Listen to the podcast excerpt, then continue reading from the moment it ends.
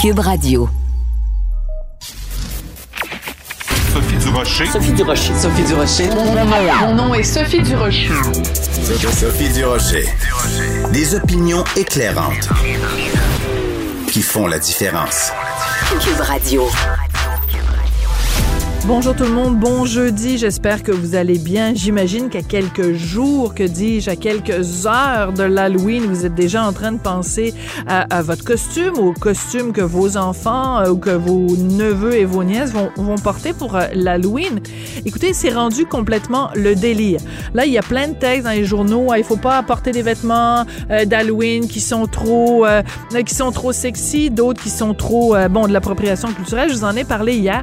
Mais là, aux États-Unis, à New York, il y a des écoles où on bannit pas juste on dit on dé, on, on recommande pas.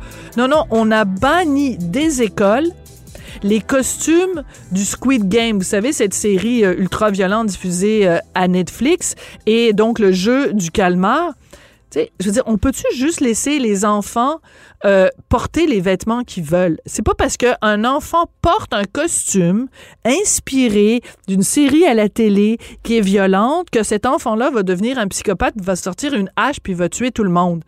C'est complètement ridicule.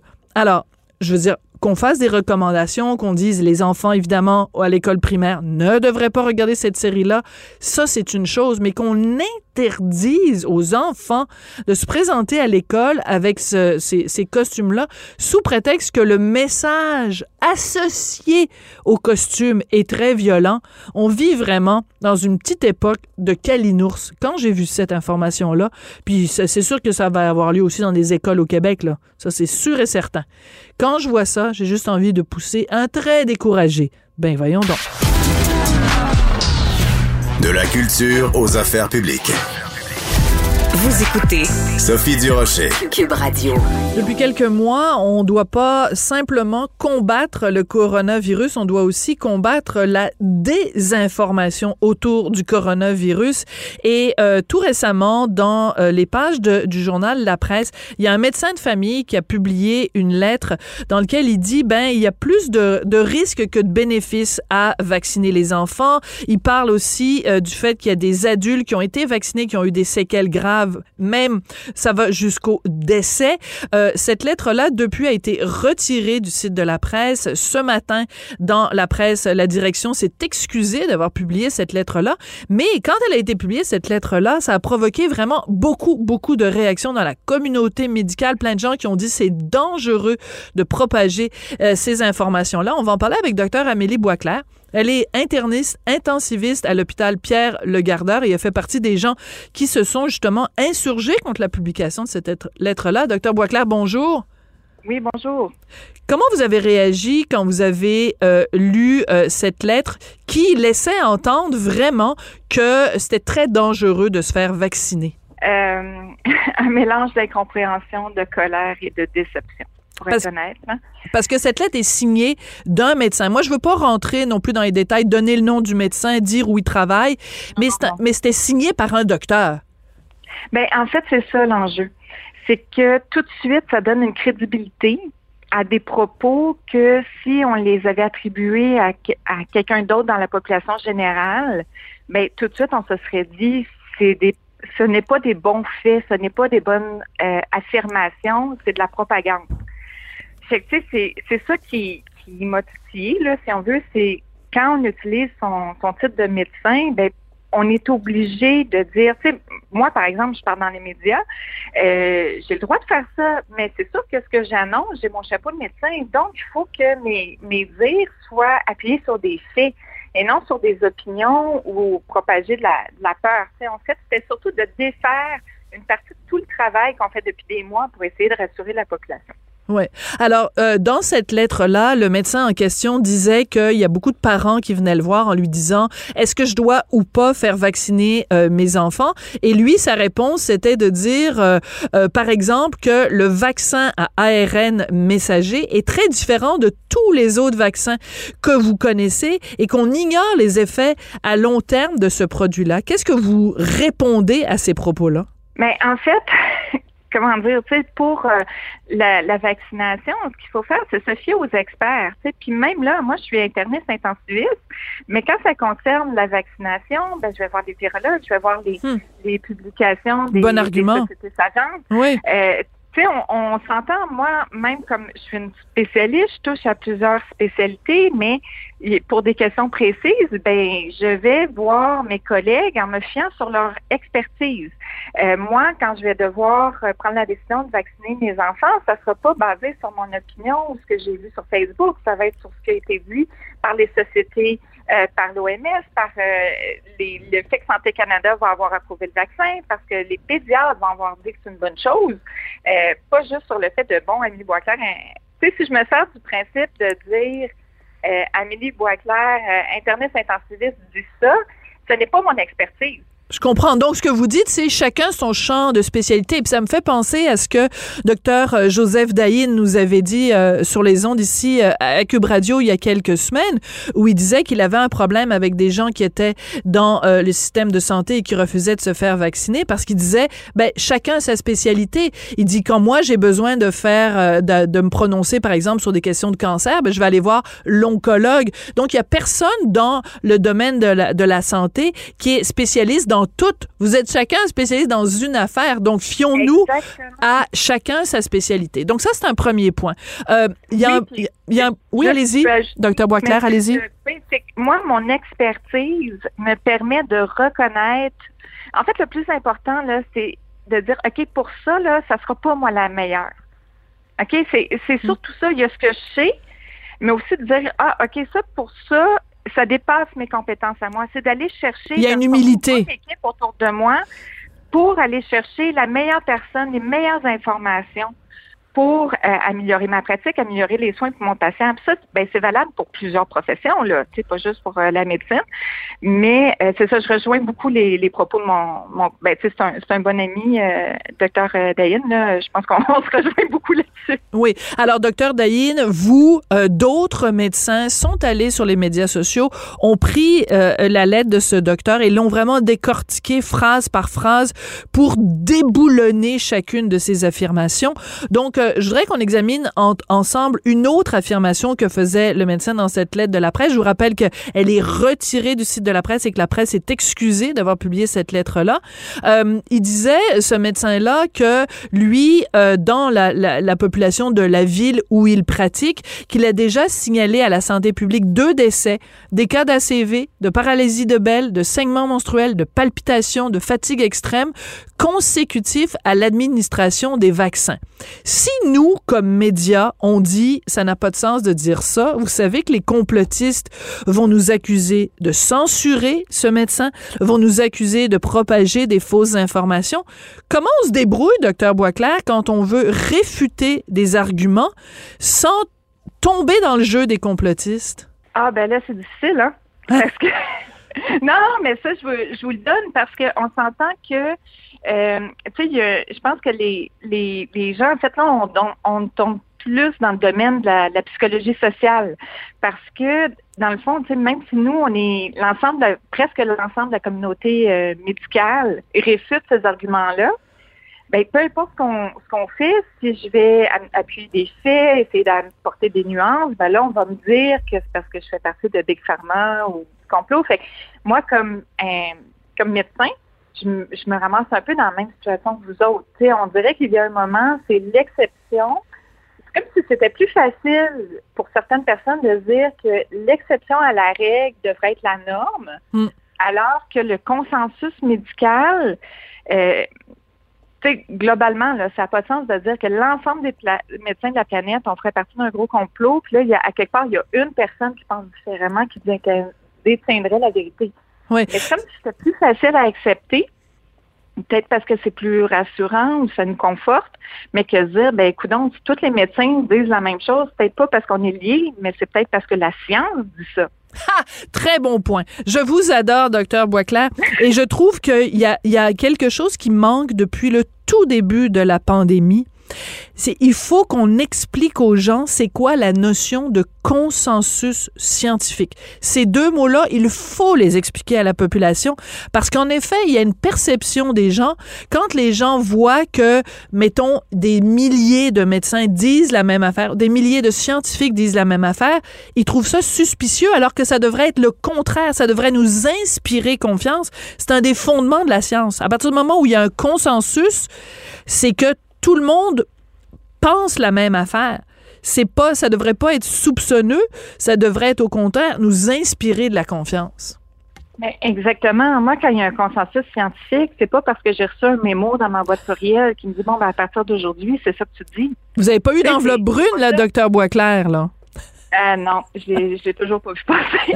Mais, euh, tu sais, quand il y a un consensus, puis tu sais, je peux vous dire, juste quand on fait des, ce qu'on appelle des, clubs de lecture, là, où on prend un article scientifique qui a été publié, ben, on fait pas juste le lire ensemble, puis on se dit, ah, ben, c'est ça.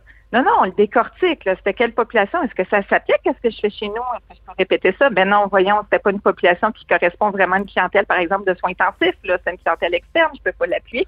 Tu sais, même avant qu'on arrive à une conclusion qui risque d'être débattue et renouvelée selon les nouvelles études qui sortent, entre nous, on va, on va avoir challengé ces idées-là. Hmm.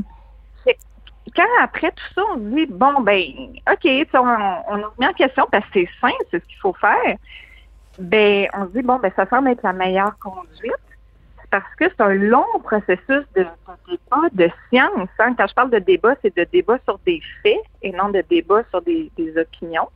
Et euh, quand on arrive à des consensus scientifiques, ben, c'est parce que là, c'est un, regroupement d'experts qui font un travail que, que moi, je pourrais jamais faire tout seul devant mon ordi. Hmm. c'est impossible. Ouais. Euh, vous, dans, dans, dans, votre pratique, est-ce que vous avez... Parce qu'on peut en effet avoir des inquiétudes tout à fait légitimes par rapport à la vaccination des 5-11 euh, ans. Euh, est-ce que vous, dans, dans, dans le cadre de votre travail, même si vous n'êtes pas épidémiologiste, on, on, comprend fort bien, mais est-ce que, en effet, autour de vous, il y a des gens qui ont des inquiétudes et est-ce que vous arrivez à trouver les mots pour rassurer les gens? Ben, en fait, je peux vous dire les inquiétudes que j'ai vues sur les adultes. Euh, je me suis assise souvent avec des, gens qui étaient hésitants pour, euh, ben justement, prendre leur questionnement un à un, un peu comme ça a été fait avec la lettre là, qui a été publiée, prendre les questionnements, par les énoncer un à un, puis en discuter. Remettre, en fait, transformer des opinions, des craintes en, en faits, puis pouvoir discuter ça, qu'est-ce qui est connu, qu'est-ce qui est inconnu. Euh, pour les enfants, ben là, il y a des gens beaucoup mieux formés que moi, tu sais, puis donc c'est leur travail, là, tu sais, les pédiatres qui vont faire ça. Puis moi, je vais être la première à leur dire, ben écoute, moi, je vais faire confiance au travail de mes pères. Je comprends. Donc, à partir de là, s'il y a des mots que tu ne comprends pas ou que tu n'es pas certaine, ça va me faire plaisir, tu sais, parce que je peux, faire une espèce de travail de traductrice, puis j'ai quand même ma formation médicale. Et il y a aussi tout ce qu'on voit chez les adultes, tu sais, qu'on voudrait surtout pas voir chez les enfants. J'apprécie, encore une fois, à chaque fois que je fais des entrevues avec des médecins euh, ou des travailleurs de la santé ces jours-ci, euh, je le dis et je le répète, vous faites ça de façon bénévole, vous n'êtes pas payé par les médias, euh, vous prenez de votre temps, on sait que vous travaillez des heures de fou déjà, et vous continuez à prendre position. en plus, vous vous faites souvent attaquer sur les médias sociaux. Je sais que Dr. Dayin a reçu des menaces. Je veux dire, c'est pas évident en ce moment. Les gens sont très, euh, les émotions sont, sont, sont à fleur euh, de peau. Euh, quel genre de, de de, de, quel genre de débat on peut avoir avec des gens qui nient les bienfaits de la vaccination, docteur Boisclair? Euh, ben là, je pense ça dépend aussi à qui on s'adresse. Est-ce que c'est des purs et durs? Ou là, des fois, j'ai l'impression que, comment dire, moi, peu importe euh, l'argument que j'apporterai dans la discussion, il y a toujours un contre-argument. Euh, des fois, les gens me disent, peux-tu me dire, me signer un papier qui me dit qu'à 100% il ne se passera pas. Ben voyons, c'est impossible. Euh, Docteur Boisclair, je suis vraiment Je Ah. suis vraiment, je déteste faire ça. J'ai vraiment pas le choix. On vous perd, on entend un mot sur deux, puis votre propos, c'est tellement important. Euh, on se reprendra une autre fois pour la, la suite de la discussion, mais je pense que l'essentiel du message euh, est passé, puis je vous remercie encore une fois d'avoir pris le temps de venir euh, nous parler. Alors, je vous laisse euh, à vos patients. Vous êtes interniste, intensiviste à l'hôpital Pierre Le Gardeur, euh, docteur Amélie Boisclair. Merci beaucoup d'être venu nous parler aujourd'hui. Merci à vous. Désolée. Ah ben ne soyez pas désolés, c'est ça arrive comme ça, c'est la ligne, il y a de la friture sur la ligne, c'est des choses qui arrivent. Il y a peut-être quelqu'un qui est en train de préparer des frites à, à l'hôpital, on le sait pas. Merci beaucoup, docteur Amélie Boisclair, donc euh, qui réagissait à cette euh, vraiment, c'est toute une controverse. Puis, je tiens à spécifier quelque chose parce que je suis allée récemment à l'émission de débat de, de Denis Lévesque le vendredi soir euh, à TVA où on discutait euh, avec différents invités de est-ce que le ton doit changer face aux personnes qui sont anti-vaccins et anti-mesures euh, sanitaires? Et du côté euh, de des, des gens qui, qui qui défendaient en fait les euh, les, les anti-vaccins d'une certaine façon euh, on nous disait ben on n'entend pas souvent des, des voix discordantes. On entendait on entend il y a pas suffisamment de débats dans les médias québécois autour de la vaccination autour des mesures sanitaires. Ben voilà l'exemple justement. Il y a une raison. Quand il y a un consensus scientifique et que 90% de la, la population médicale nous dit les, les bénéfices des vaccins sont plus importants euh, euh, que, que les risques, ben il y a un consensus médical. Donc c'est pas vrai que c'est et ça a une égale valeur de tendre notre micro à quelqu'un qui dit "Oh mon dieu, ça va être l'apocalypse si vous vous faites vacciner." C'est pas vrai. C'est pas comme ça que ça marche. Un débat, c'est entre des gens qui parlent de faits, pas seulement d'opinion. Quand on parle en tout cas de la santé et encore plus dans un cas de santé publique et encore plus dans un cas de, pandémie mondiale. Voilà ce que je voulais rajouter suite à cette entrevue avec Dr Boisclair. Sophie Durocher. Une femme distinguée qui distingue le vrai du faux. Vous écoutez Sophie Durocher. Cube Radio. Les rencontres de l'heure. Marie-Claude Barrette et Sophie Durocher. La rencontre Barrette du Rocher. Comme tous les jours, au début de l'heure, c'est la rencontre du Rocher Barrette ou Barrette du Rocher. Rangez ça comme vous voudrez. Marie-Claude Barrette, bonjour. Salut Sophie. tu m'envoies euh, toujours les sujets dont tu veux parler. Puis là, quand tu m'as envoyé les chiens dans le métro, je me suis dit, mais de quoi elle veut parler, ma belle Marie-Claude? Ah, hein, c'est étonnant comme sujet, mais Ben parce oui. que euh, même hier soir, il y a eu un débat organisé par la SPCA et des représentants des différents partis municipaux qui sont en élection à Montréal, parce que c'est la SPCA qui, qui a- mis ça euh, sur la map, si on veut, qui demande à la prochaine administration euh, qui sera élue de donner droit aux chiens en laisse de prendre le transport en commun. Euh, et bon, c'est sûr que ça, moi, tu dès le départ, tu dis, oh mon Dieu, je m'imagine pas avec mes deux chiens dans le métro présentement. Euh, je suis pas sûre que, que mais, mais en même temps, moi, je comprends cette demande-là parce que je, maintenant, j'ai une voiture, j'habite pas en ville, mais quand j'habitais en ville, j'avais un chien. Moi, j'ai toujours, toujours eu des animaux dans ma vie. Là, c'est, euh, c'est comme essentiel à mon équilibre. Et c'est vrai que de toujours devoir se déplacer, si tu vas chez le vétérinaire, ça des, tu sais, tu peux pas non plus, euh, mettons, si tu décides d'aller passer un après-midi au parc, si le parc est trop loin de chez toi, ben c'est difficile d'embarquer dans un taxi, c'est, euh, tu peux pas prendre le transport en commun. Tu peux le tra- prendre le transport en commun si l'animal est en cage ou évidemment si tu as un chien d'assistance. Ça, on peut Oui, comprendre. oui, les chiens Mira. Oui, on comprend fort bien. Exactement, les chiens Mira. Mira. Mais par exemple, Paris, Berlin, Londres, Toronto, ce sont des endroits où tu as le droit d'avoir un chien, de, un animal de compagnie avec toi. Oui, mais écoute, excuse-moi juste deux secondes, mais tu dis à Paris, on peut prendre le métro avec son chien. À Paris, euh, tu le sais, euh, les gens, tu peux aller au restaurant avec ton chien. Moi, je capote à chaque fois. Oui. T'es là en Oui. train de manger au restaurant, puis là, t'as, t'as comme Médard qui est à côté en train de manger son, son couscous canigou, là, son... Oui, assis sur une chaise, il mange Oui, à la table. Veux c'est capoté en France, là. Nécessairement, là. C'est comme ça que ça se passe partout, tu sais. c'est- Oui. Mais tu sais, moi, je, je- c'est comme à- sur la côte ouest américaine, tu arrives dans les commerces, ils ont des plats d'eau, ils ont des biscuits pour C'est les vrai, il y a- il y a- c'est vrai. Il y a quelque chose que moi, j'aime beaucoup là-dedans. Même, il y a des rues où tu te promènes, puis les gens vont laisser de l'eau euh, pour les animaux de compagnie qui font des marches. Fait que, mais, mais par contre, tu sais, c'est quand même réglementé. Je veux dire, tu n'arrives pas à n'importe quelle heure là, dans le métro avec ton animal parce que c'est quand même de l'espace que ça prend. Et euh, tu sais, ce qu'on propose, c'est euh, comme à Toronto, par exemple, ils ont des wagons euh, spécifiques à certaines heures de la journée, c'est limité, parce que même là-dedans, il y a des petits sacs, tu comprends qu'un animal peut décider de faire un petit besoin. Alors, tout est là, en, est en place. On demande aussi que, dans ce cas-là, que les chiens portent des muselières. On peut comprendre aussi, parce que, tu sais, un chien, ça peut être anxieux et d'arriver dans le, par exemple, dans le métro où il y a, il y a des odeurs, il y a, il y a du bruit, il y a beaucoup de choses qui vont venir les, euh, les solliciter. Alors, il Oui, faut quand même prendre des mesures de précaution. Oui, puis il y a aussi le- toute la question des chiens dangereux, Marie-Claude aussi. Tu sais, je veux dire, Oui. euh, euh, quand tu parles à des propriétaires de chiens, ils vont toujours te dire, ben non, mais ça c'est mon mon chien à moi, il est parfait. Mon chien à moi, il jappe jamais. Mon chien à, moi, il est toujours euh, impeccablement bien élevé. Mais tu vois, moi, je vais prendre la contrepartie de ton Oui. de ton opinion ce matin pour une raison toute simple. J'ai une phobie des chiens et ça ne s'explique pas. Je veux dire, c'est comme, euh, tu sais, j'ai une phobie des aiguilles, ben j'ai une phobie des chiens. Et moi, si tu me dis, euh, Sophie, va-t'en prendre le métro, tu vas te retrouver, déjà, on se retrouve, tu sais, vraiment coincés les uns contre les autres dans un, dans un wagon de métro.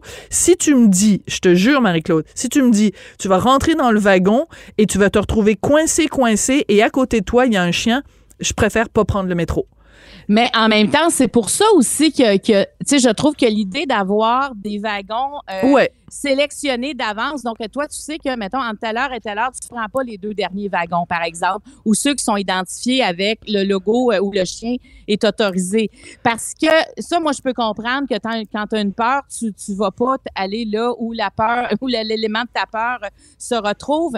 Mais c'est pour ça que, pour moi, c'est pas quelque chose, euh, puis dans, dans les autres villes, c'est pas quelque chose non plus de ad lib. Tu sais, que tu arrives à n'importe quelle heure avec ton animal de compagnie. On comprend quand même qu'il y a des limites par rapport à ça, mais, mais moi, ce que je trouve important, c'est de s'ouvrir.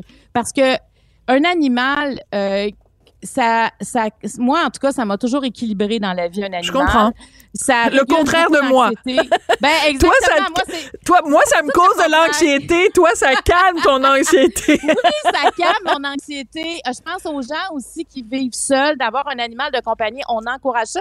Et même, je reproche à plusieurs, moi, euh, tours de condo, hein, ou encore de- des appartements, de, de refuser les animaux. Oui, puis ils Euh, quand- ils refusent même les chats. Moi, ça Ah, m'est oui. arrivé, ben oui, quand j'ai déménagé au centre-ville euh, il y, a, il y a deux ans.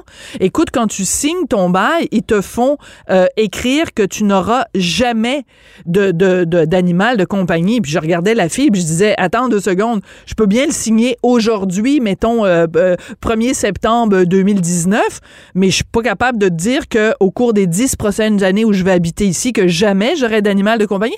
Et sais-tu ce qu'ils m'ont répondu? C'est hallucinant. Ben oui, mais c'est pour préserver la qualité des parquets. Parce que, tu sais, les griffes des chiens Ah. ou les griffes des chats, ça peut abîmer les parquets. Bon. Bon, ben là, je, je- je vais te faire ma- mon petit constat parce que moi, cette, cette obsession-là qu'on a pour nos planchers, moi, je la comprends pas. Dans la, dans la vie, les planchers, c'est fait pour marcher. Ben pour oui. Moi, là, c'est ça. tu sais, quand tu arrives chez quelqu'un, puis tu as tes petites pantoufles en Femtex pour pas briser le plancher, déjà, je, je comprends pas ce qui vient de, que je suis en train de vivre. Ouais. Parce que, tu sais, quand tu vas, par exemple, euh, ben, il y a plusieurs endroits, euh, en- même en Amérique du Sud, en Europe, ils mettent beaucoup d'argent ou beaucoup de temps, en fait, sur les plafonds. Tu sais, ça sera pas comme nous des plafonds en J-Proc. Il va y avoir beaucoup de plafonds travaillés. Mais là, je me dis, c'est extraordinaire. Le plafond, on brise pas ça, ça vaut la peine. Mais le plancher, quand on met des fortunes sur nos planchers de bois, parce que bon, euh, souvent, si on met euh, de la céramique, de l'ardoise, c'est ça brise pas, là. Mais c'est sûr que nos planchers de bois, c'est comme très précieux, puis on a donc peur de les briser.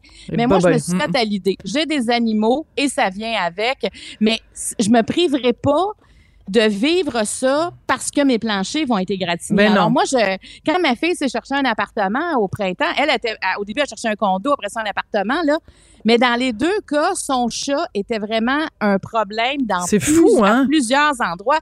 Et là, je me dis, mais, mais comment ça, donc? On, il me semble qu'avant, euh, moi, j'ai toujours eu des animaux, il me semble qu'il y avait, il y avait beaucoup moins de effet. par rapport euh, aux animaux. Puis écoute, un chien, on peut comprendre à la rigueur parce que, tu sais, moi, je, là où j'habite maintenant, euh, il y a un chien. Il suffit d'un chien dans le voisinage, là, puis les, propriétaires mettent toujours le chien sur le balcon je vais me retenir de pas sacrer, mais c'est un hum, hum, hum, de Ouais. petit chien qui jappe. Ouais. Il passe son temps à japper de 8 heures le matin jusqu'à 8 heures le soir. Il jappe tout le temps. Donc, je peux comprendre que dans un blog, tu dis, on veut pas de chien parce que les chiens peuvent japper.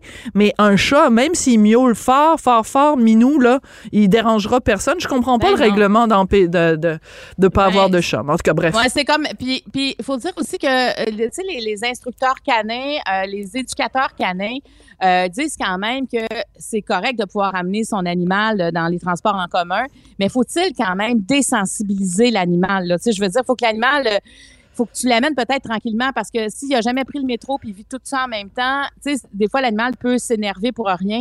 Donc c'est c'est pour ça qu'ils proposent aussi la muselière pour s'assurer Hmm. de la sécurité des passagers. Puis j'aurais envie de dire des autres chiens. Moi, mon chien s'est déjà fait attaquer par un autre chien. Euh, c'est pas le fun, là. Tu sais, quand Non. ça arrive, ça, ça- tu tu préviens pas, tu prévois pas ça. Alors, il y a quand même des mesures de sécurité à prendre. Mais moi, je pense que c'est vraiment envisageable et ça, écoute, ça soulagerait beaucoup de gens. euh, pour les déplacements, des fois, il y a des déplacements essentiels quand tu vas aller faire soigner ton chien, les vaccins, peu importe. Et aussi, euh, si tu veux euh, changer de quartier pour aller te promener avec ton chien, ben le transport en commun est quand même. le faire. le- ben Ouais. oui, euh, absolument. Donc moi, je, je trouve qu'il faut, réglementer ça, évidemment. Mais euh, moi, je suis, en tout cas, je, je, je vais dire quand j'étais, je vivais à Montréal, j'aurais adoré euh, pouvoir euh, faire ça aussi avec euh, mon animal. Bon, ben alors va falloir évidemment que les, euh, les, les candidats à la mairie se, se prononcent là-dessus. Mais écoute, Ouais. s'il y a des wagons, regarde, je vais faire un- une entente avec toi. Ouais, S'il y a des wagons. entente.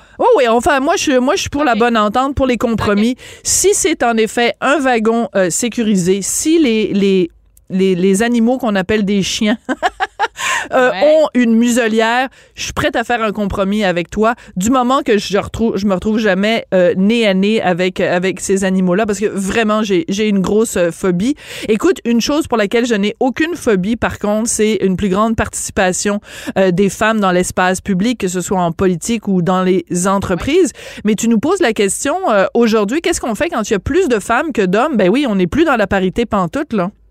Ben, écoute, ça pose une question parce que le ministre des Finances, Éric Gé- Gérard, hier, euh, elle veut, changer la loi là, sur, euh, sur les, entreprises, les conseils d'administration des grandes entreprises, où euh, on exigerait de, tendre vers la parité euh, et aussi avoir un membre de 35 ans et moins. Mais la zone paritaire serait entre 40 et 60% Mais là où le bas blesse, c'est qu'il il a sorti comme par exemple des exemples de l'Auto-Québec, où il y a 7 femmes sur 11 sur le conseil d'administration. Bibliothèque et Archives nationales, il y a 10 femmes sur 14.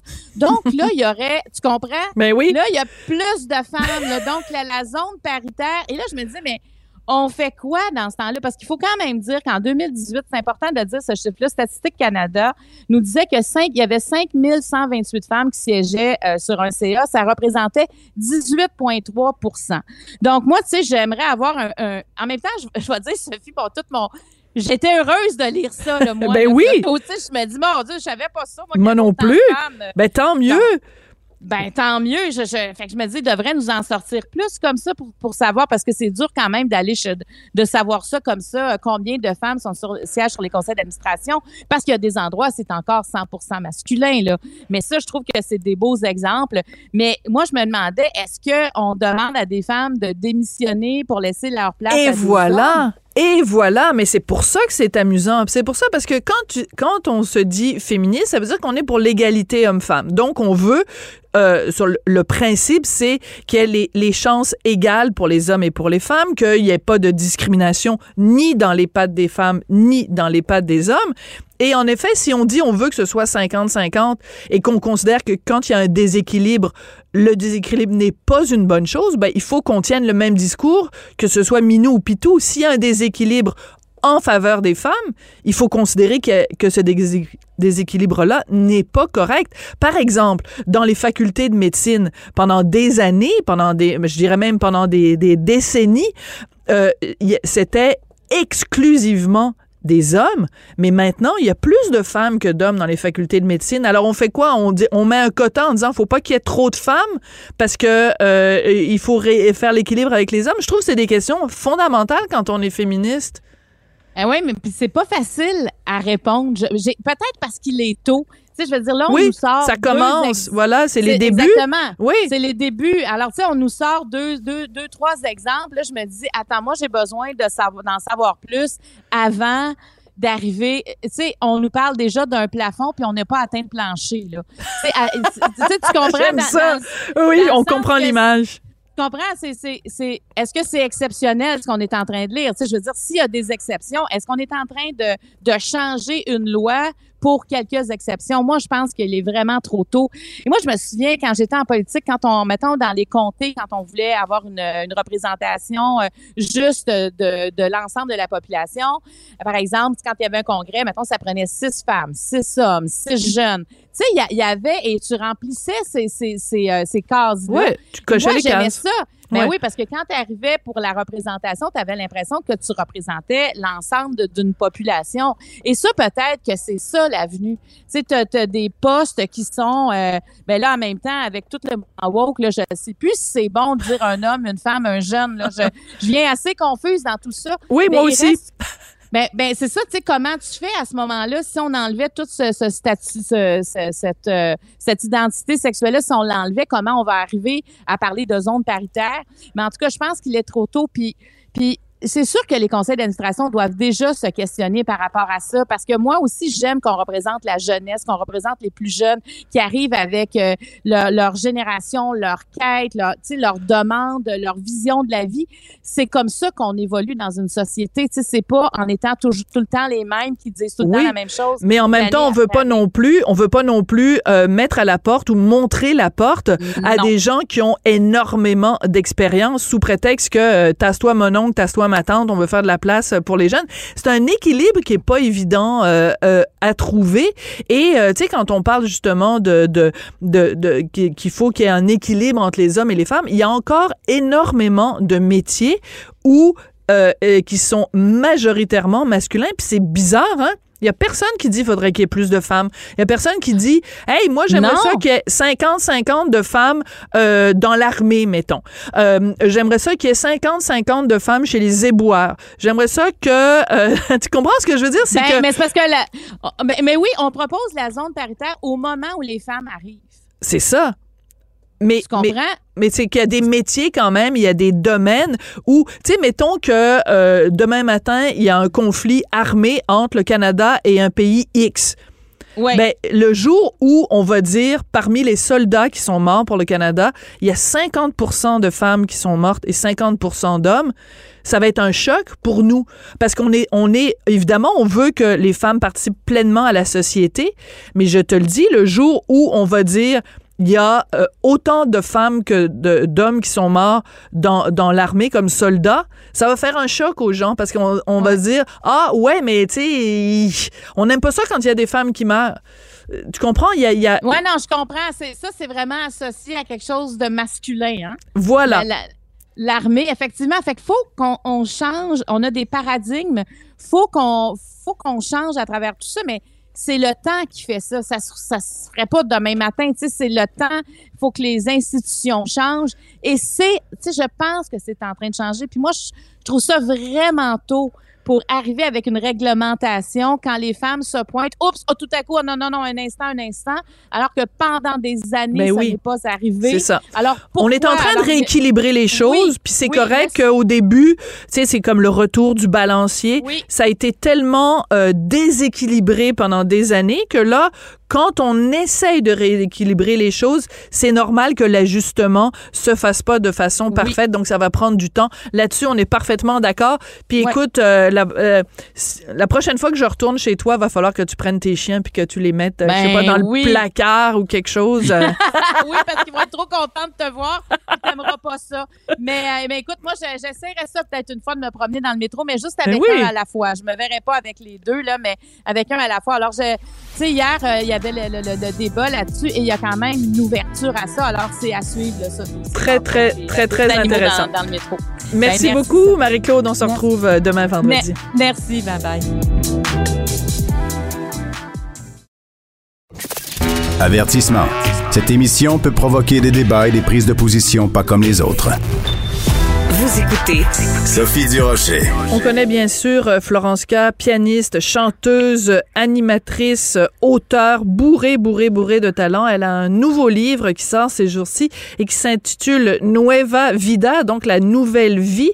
Et le sous-titre, euh, c'est très intéressant, Mener la danse avec un trouble de santé mentale. Florence s'en est jamais cachée. Elle fait partie justement de ces gens qui ont démystifié ce que c'est que de vivre avec un trouble de santé mentale. Mais dans ce livre-là, elle va beaucoup plus loin. Florence, bonjour. Bonjour Sophie, comment ça va? Ben moi ça va très bien et euh, ben tiens je vais te poser la question. Toi comment tu vas aujourd'hui 28 euh, octobre 2021 C'est une bonne journée ou une mauvaise journée aujourd'hui? Non, c'est une bonne journée. C'est une journée. Je viens de faire euh, trois examens en ligne. Je suis dans ma semaine de, de mi-session.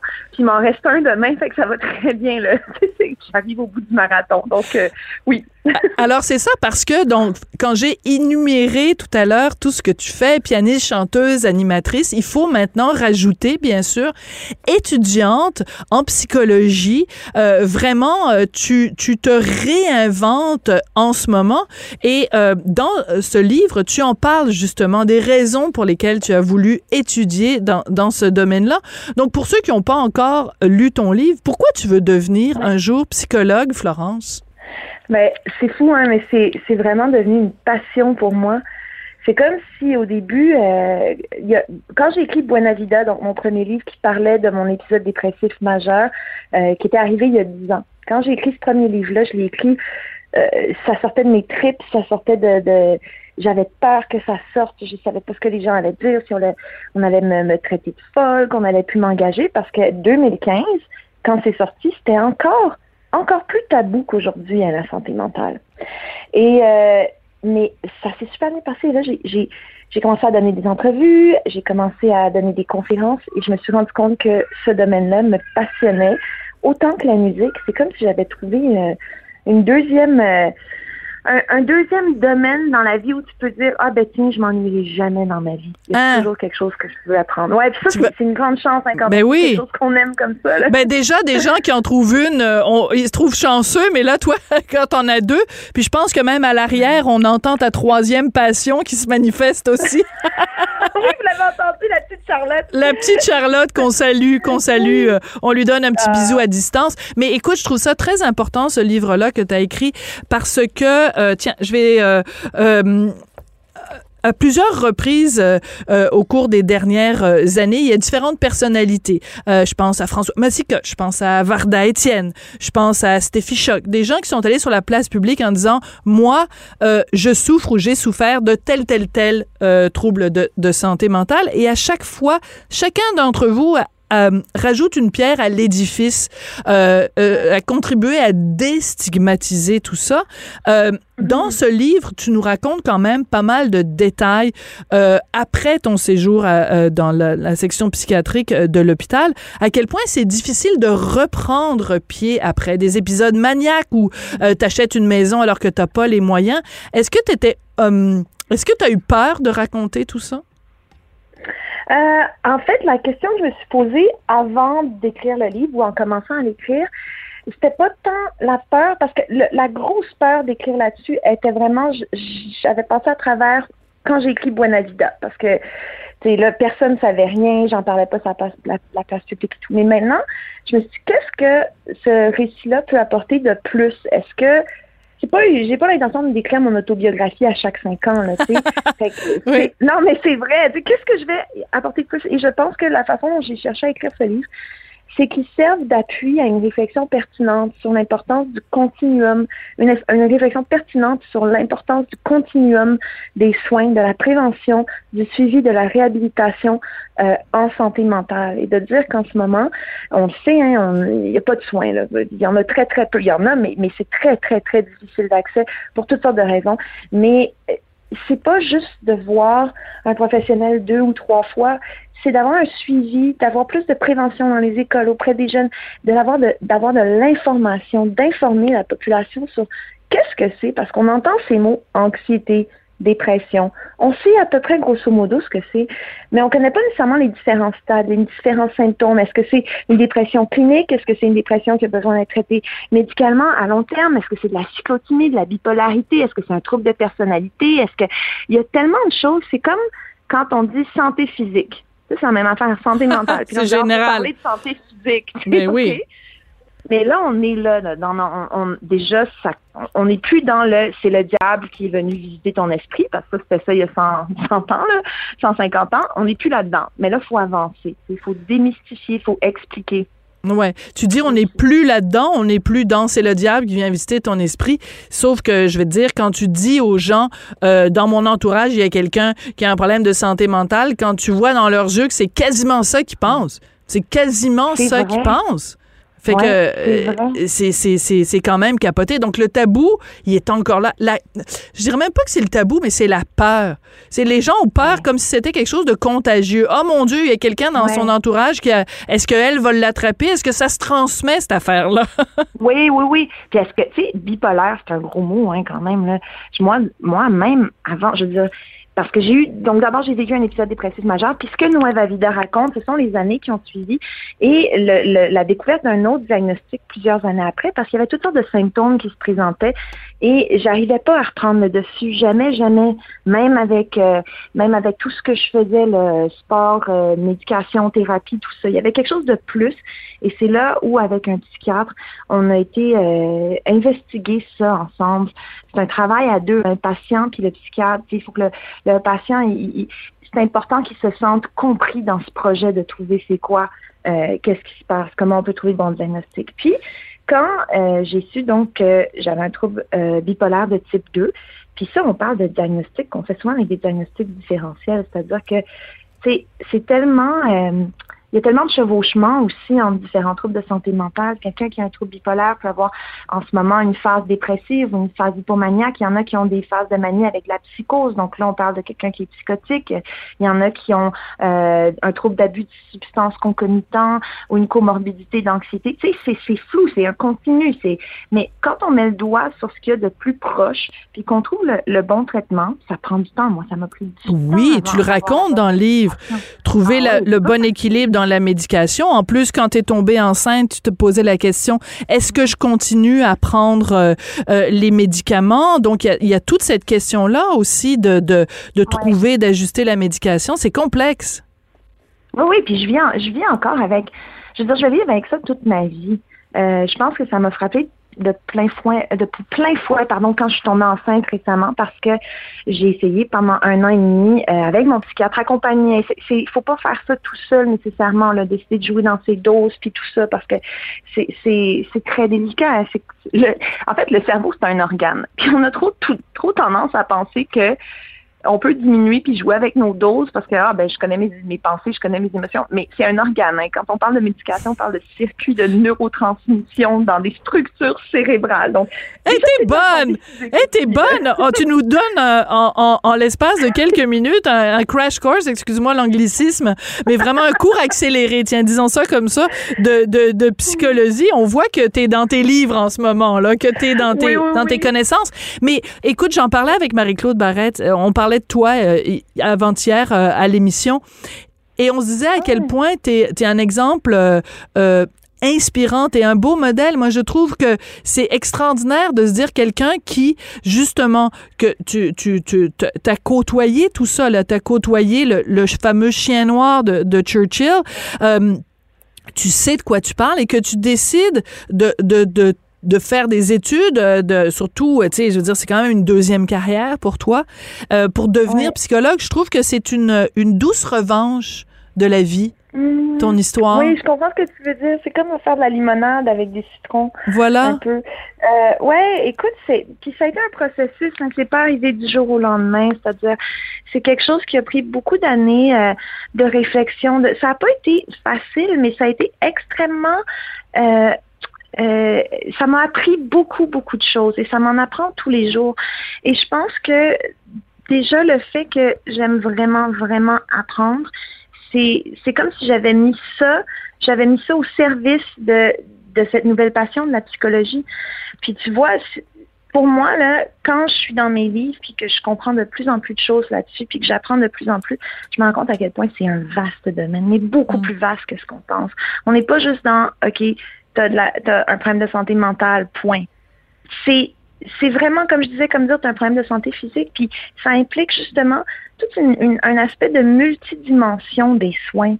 Ça implique que, tu sais, on parle de d'aspects biologiques, d'aspects sociaux, puis d'aspects psychologiques qui doivent être pris en charge pour que le patient, pour que la personne aille mieux. Puis aussi, au niveau de la prévention, c'est que quand ça commence à pas sembler normal, quand on se sent d'une façon depuis quelques semaines qui perdure, euh, qui est pas nous-mêmes, qu'on fonctionne pas bien, que des symptômes, par exemple, de tristesse ou d'angoisse perdurent au-delà de notre fonctionnement, il faut, il faut faire attention, il faut faire quelque chose là pour pas que ça périclite. Ouais. Mais Il bref, faut- tu sais, euh, il y a tellement de, tellement de choses encore à découvrir, hein.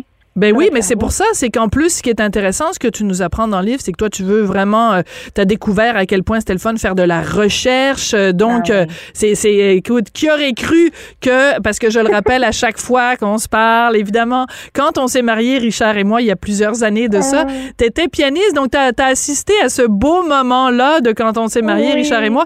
Donc, tu m'aurais dit à cette époque-là que la, la, la, la toute jeune pianiste un jour serait non seulement euh, serait connue comme, comme chanteuse, comme animatrice, comme puis tu sais tout le rayonnement culturel que tu as et qu'en plus tu t'en viens euh, pour être euh, psychologue, j'avoue que je, suis tu m'impressionnes énormément. Je veux juste revenir sur quelque chose qui est important Florence. Euh, Ouais. Quand on parle puis on en a parlé évidemment beaucoup avec la pandémie parce que évidemment les besoins sont criants, il y a beaucoup beaucoup beaucoup de gens qui ont développé ou qui ont euh, aggravé des problèmes justement de, de, de santé mentale avec la pandémie. Puis on nous dit, ben, si vous sentez des symptômes, si vous sentez pas bien, consultez. Ouais, mais sur le terrain, là, il y a des manques criants. Toi, ça te fait Ah pas oui. capoter de te dire, ben, le jour où je vais devenir euh, psychologue, il va y avoir euh, comme euh, 350 personnes qui vont vouloir euh, avoir une consultation. Tu pourras pas soigner tout le monde. Non, puis en fait, moi, je fais face à un problème. En fait, c'est un couteau à double tranchant, le fait que j'ai un nom public, parce que je ne sais pas à quel point ce sera éthique que je pratique euh, dans des sessions individuelles si les gens me connaissent, puis ont lu mes livres, puis tout ça. Hmm, Euh, Il y a une espèce de neutralité au psychologue. très intéressant. Ouais. dans la relation de transfert. C'est sûr que moi, tu sais, je le sais, puis ça me fait peur. Parce que là, en plus, j'applique au doc là, cette année, puis je sais que c'est- c'est un point qui va être relevé. Euh, mais alors, l'approche que je souhaiterais prendre, ce serait plutôt une approche euh, de, de, de il y a des thérapies de groupe, il y a des thérapies où justement on, on- aussi de l'information, comme je fais en ce moment, mais avec des, des beaucoup plus d'assises euh, scientifiques puis théoriques, puis de, de donner plus de conférences, mais vraiment dans des cadres où est-ce que mon domaine, c'est quelque chose que je maîtrise. C'est là, je le fais, je donne des conférences, mais je dis toujours aux gens, sais, je ne suis pas docteur, je ne suis pas comme, je, je peux pas avoir, je, raconte par mon expérience puis parce que je sais, mais jamais j'aurais la prétention de donner des conférences en disant je suis une spécialiste de si je ne le suis pas encore. Donc, c'est quelque chose que je me vois faire ou bien, ben, je pourrais pratiquer peut-être dans des milieux euh, euh, d'autres langues, des milieux hispanophones ou anglophones où est-ce que on, on me connaît pas nécessairement. Mais c'est sûr que c'est un obstacle. Parmi les nombreux obstacles à, l'accession au doctorat en tellement dur là, de rentrer. Euh, ben ça, je sais que ça, ça fait partie de ceux-là ou de la pratique, mais, mais j'ai confiance que je vais trouver mon, mon chemin à travers ça. Puis la recherche, c'est quelque chose. Mais pour revenir, parce que tu vois, on en parle, puis je me perds dans 12 000 sujets parce qu'il y a tellement de choses à dire là-dessus, mais pour revenir à, à l'aspect de du manque La de pénurie, soins, oui. ah, écoute, il se passe tellement d'affaires contraires en même temps. Alors, on a d'un côté un gouvernement qui nous dit, oui, on, a, on injecte, là, il y avait les fameux 100 millions, on est en train de remanier, on fait des trucs et tout ça. Là, c'est long, c'est lourd, puis ça se passe pas sur le terrain parce que euh, les gens, ils, ils a- je travaille dans un centre d'écoute en tant que euh, bénévole, et quand les gens appellent, la première chose qu'ils disent, c'est j'ai j'ai essayé euh, d'avoir mon psychiatre, j'ai cinq mois d'attente, CLSC, je suis sur une liste, euh, tous les psys, je veux payer, je veux payer 150 pièces pour aller voir un psy. Il n'y a pas de psy qui retourne mon appel parce qu'ils sont tous complètement débordés. Euh, mon médecin de famille, euh, je peux pas y parler plus que, tu sais, tout le monde est dans cette situation-là où est-ce que premièrement on sait pas où aller. Est-ce qu'on va à l'urgence quand on est en dépression majeure? S'il y a de la COVID, est-ce qu'on va à l'urgence? Ça fait peur le mot urgence, mais la, la vérité c'est que oui, quand on a une idéation suicidaire, on va à l'urgence. Il faut être pris en charge. Puis des fois, ben, il y a des gens qui le disent, la seule façon pour moi d'être pris en charge dans le système, c'est de, d'appeler l'ambulance puis de dire que je suis suicidaire. Tu sais, ça, c'est un cas, là. je peux pas faire des généralisations, mais c'est des problématiques énormes. Alors, quand euh, on entend un, gouvernement qui me dit, quand ça va pas bien, n'hésite pas à aller chercher de l'aide. c'est parce qu'il y a tellement d'obstacles. Premièrement, quand ta pensée est désorganisée, là, Allez sur ça Internet. pas de sens. clinique. Alors, alors ce que je, deux conseils que je donne euh, aux gens, évidemment, si vous avez euh, des pensées, bon, appelez le 1 800 j'appelle, ça c'est le numéro euh, pour l'aide pour, pour 1 866, excuse-moi. Heureusement, tu le connais, tu le connais mieux que moi ce numéro-là. Et euh, de lire aussi le livre euh, de Florence K. Il y a beaucoup de, de réconfort à trouver dans ce livre-là. Écoute, euh, félicitations. Est-ce qu'on dit maître Coriati maintenant que tu es, as, déjà ta maîtrise? Non, pas encore? Non, non, je suis en train de savoir. On dit rien. On, dit, rien. Madame K. On dit juste Madame K. Puis l'autre chose, juste rajouter pour les gens qui nous écoutent, oui, vraiment, il n'y a pas de honte. C'est de la santé, c'est de la santé mentale. Il y a une santé, puis ayez pas honte. Il n'y a aucun tabou à avoir. Puis euh, allez à l'urgence si vous n'allez pas bien, appelez. Euh, et, on est là, on va faire en sorte que les choses se développent encore plus. Et je retiens que tu fais du bénévolat dans une, dans une ligne d'aide. Vraiment, je t'adore, je t'embrasse. Merci beaucoup, Florence K. Merci à toi, Sophie, c'était super. Alors, c'est comme ça que se termine euh, l'émission. Merci beaucoup d'avoir euh, été là, puis euh, les bonnes paroles de Florence K. Je voudrais remercier pour son écoute et sa bienveillance et son immense talent. Jean-François Paquet à la mise en onde, à la réalisation. Merci à Florence Dastou à la recherche. Et je vous dis rendez-vous demain. Cube Radio.